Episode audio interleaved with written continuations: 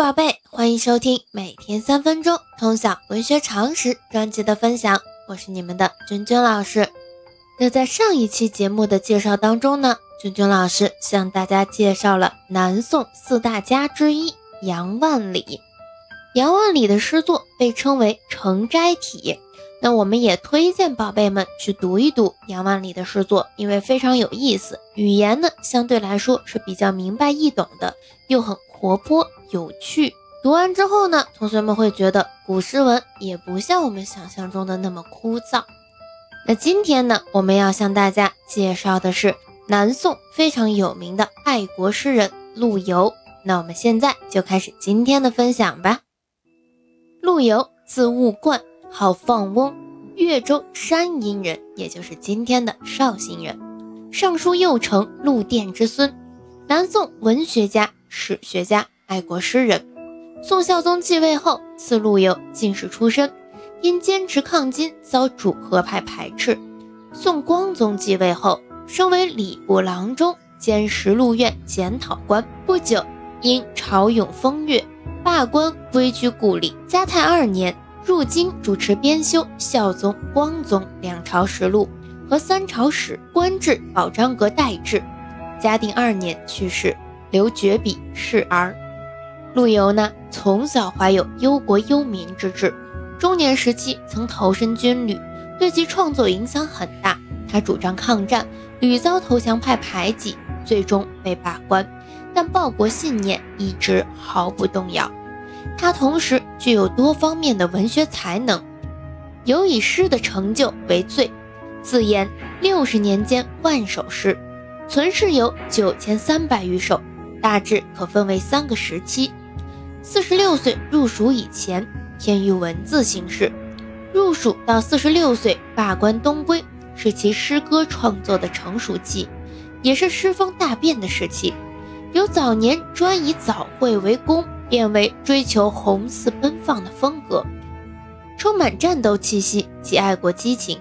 晚年谪居故乡山阴后，诗风逐渐趋向质朴而诚实，表现出一种清旷淡远的田园风味，并不时流露着苍凉的人生感慨。那其实通过陆游的人生经历，我们首先能知道他是一位非常高产的作家。所以呢，同学们，如果你的作文想写好啊，你想要在这个写作方面能有一些不错的成绩，那是不是我们多少得要写一些啊？不能说光坐在那里想，我们的文章就能写好。陆游都写了这么一万多首了，那你想想，你从小到以后工作，你能不能写够几千篇作文啊？如果没有的话，你光练笔都没有陆游多，怎么能要求我们的文章写好呢？对吧？那再有呢？这是有一个逐渐积累的过程啊！你看陆游一直在写，到了四十六岁啊，他的人生出现转折点的时候，他才有一个创作风格的改变啊。再到六十四岁，他的第二次转变。所以呢，一个诗人呢，他的诗文创作风格往往是和他的人生经历有关系的。那宝贝们呢，如果想要你的文章，写的更深刻一些。一方面呢，你多读书啊，去涉猎别人的一些思想，来加深你对问题的理解；另一方面呢，你可以去丰富自己的经历，比如说多出去旅游啊，见见世面，或者说呢，多去参加一些集体性的活动，和别人多交流。这样的话呢，你就能够开拓自己的视野。而不是我们单纯的看一看课本学习啊，也不和其他人做接触，也不去接触更深层次、更广泛的知识，这些都是不行的。你一方面要见得多，另一方面你要经历的多，这样你写东西的时候才有可以写的内容。那同时呢，我们在研究作家的时候，你会发现他的人生经历和他的诗文创作风格关系很紧密，对吧？所以呢，你要想了解一个人的创作特点。你就要去了解他的生平，那生平怎么去了解呢？你可以自己去查书，去查资料。现在百度这么发达，大家都是可以找到他的一些生平简介的，多去了解。还有跟他有关的一些译文趣事，也是可以了解的，以及当时的时代社会背景这些啊，都去掌握一下。那你慢慢的就能摸索出来这一同一时代人的一些生活的背景环境啊，他们所共同经历的一些事，以及呢这个人他的特殊性，他自己的一些经历和其他人有什么不一样啊？根据这呢，你就能体会到一部分他为什么创作的诗文是轻松明快的，或者说是沉郁顿挫的，他一定是跟他的人生经历有关系的。那我们继续往下说。从诗歌内容来看呢，陆游的诗歌涵盖面非常广泛，几乎涉及到南宋前期社会生活的各个领域。按内容大致可以分为四个方面。第一个方面，坚持抗金，讨伐投降派。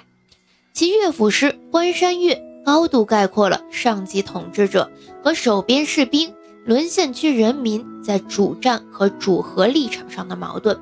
集中揭露了南宋统治集团的妥协求和政策造成的严重恶果。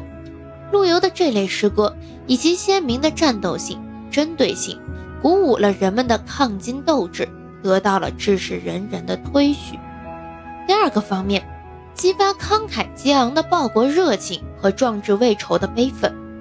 陆游年轻时就以慷慨报国为己任，把消灭入侵的敌人、收复沦陷的国土。当做人生的第一要旨，但是他的抗金理想屡屡受挫，于是他的大量诗歌既表现了昂扬的斗志，也倾诉了深沉的悲愤之情。注意啊，我在这里是分析陆游的人生经历和他的创作特点有什么关系，你注意把握这一关系。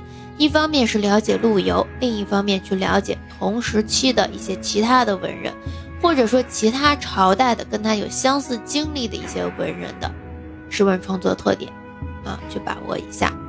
比如说陆游的《书愤》一诗，诗人一心报国，却壮志难酬，昂扬豪壮中带着苍凉悲怆，既是诗人个人的遭遇，也是民族命运的缩影，是这类作品的典型代表。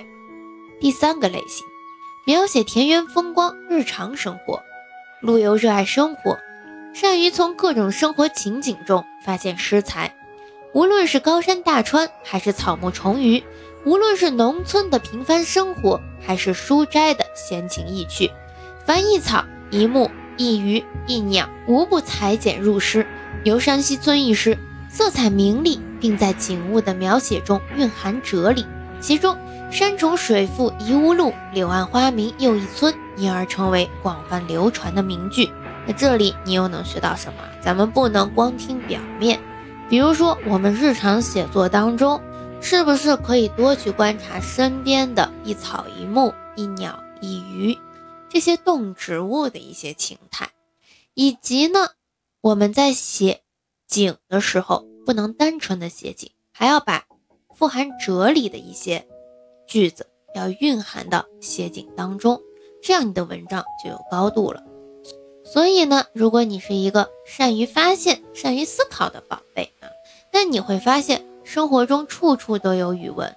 任何的一件事儿，任何的一个人，哪怕是一个小知识，你都能透过现象学到很多本质的东西，或者说触类旁通，学到许多和其他学科相关的知识。